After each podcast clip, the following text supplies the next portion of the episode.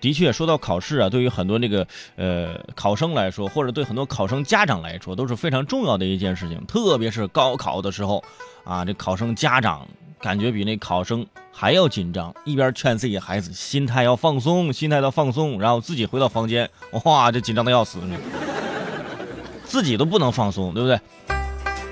为什么紧张？都是源于对孩子的爱嘛，都希望自己的孩子能够考出很好的成绩嘛。呃，除了高考，那还有中考是吧？这个初中升高中，然后小学升初中是吧？就各种的考试啊，一说要考试之前要报什么班，对这个有有帮助，那都疯狂的报班是吧？这两天杭州朋友的这个朋友圈里啊，啊，很多家长都刷屏了。很多家长啊都在转发一个消息，转发什么杭州各城区小学期末试卷啊，流传的这个试卷啊，说是出自各城区啊，这个上学期三到六年级的语文、数学、英语、科学四个科目，说每份试卷明确写有什么杭州某城区期末统考卷的字样。啊，这个卷子提前泄露出来了。啊啊，就是大家赶紧看。啊，对此有老师就认真了对比之后发现，说流传的这一份啊，明显是假的，一看就是外行人做的试卷，就是考题啊就也比较偏。嗯，首先呢，这份试卷的格式跟这个真卷都完全不一样啊，但是就是这样，下载量和转发量都特别高啊。有家长表示说，不管是真是假。下载下来一定啊是好的，是吧？啊，这虽然是假的，假作真实，真亦假，各种的道理就全来了啊。后来呢，就是发现这可能是一个培训机构啊，就是在这弄了一个假试卷，就为了给自己做宣传吧。啊，这个点击量还挺高啊。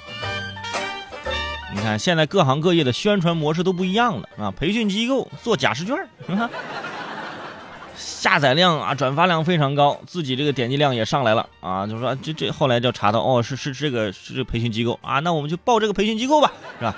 就这种心态啊，就是转发呀、下载这种试卷，这种心态就跟高考一样，是吧？都喜欢押题，是吧？押题卷，高考之前那大家都做过这种押题卷，那押题卷都做成了系列了，是吧？最后三个月押题啊，最后一个月押题。然后最后一周押题，然后你做的每一套押题的试卷，这题都不一样，你都押题，而且押的都不一样，这不就很尴尬，是吧？但是你要想，考完之后，你总有一道题在之前的试卷中做过类似的，他就说他押中了啊。而且这些押题试卷做到最后啊，考试结束之后，大家一起拿着去卖废品，还真的卖了不少钱啊。但是我觉得，如果我是家长，我是孩子的家长，面对这种试卷。说实话，我也很难抵挡住诱惑，啊，万一是真的呢，是吧？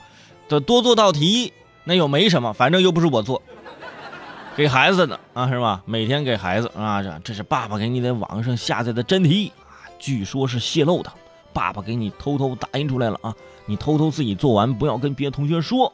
结果孩子第二天去学校，发现人手一份儿。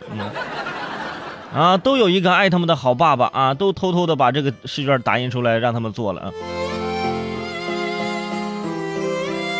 主要是市面上的卷子和真正的期末卷啊，能对得上的非常非常少。老师说啊，好好查漏补缺啊，不用信这个无来源的试卷。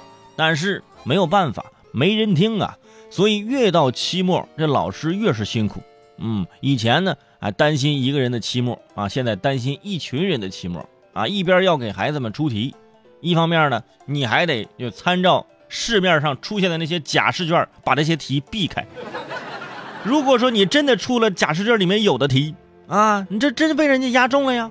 所以说老师也很辛苦，出题之前呢，先收集所有的假试卷过来，先看看。哎呀，这道题不能出了哦，这道题也不能出了，那这道题也不能出了啊，那就出一套所有试卷上都没有的题吧。所有试卷上都没有的题，就有一个共同点，就是难。所以说。市面上流传的这种假试卷越多，啊，这老师出题越难，老师出题越难，题就越难，题越难，孩子们考试就越难，啊，孩子考试越难，得高分就越难，得高分越难，这个年就过得就很难，啊，过得会非常难受啊。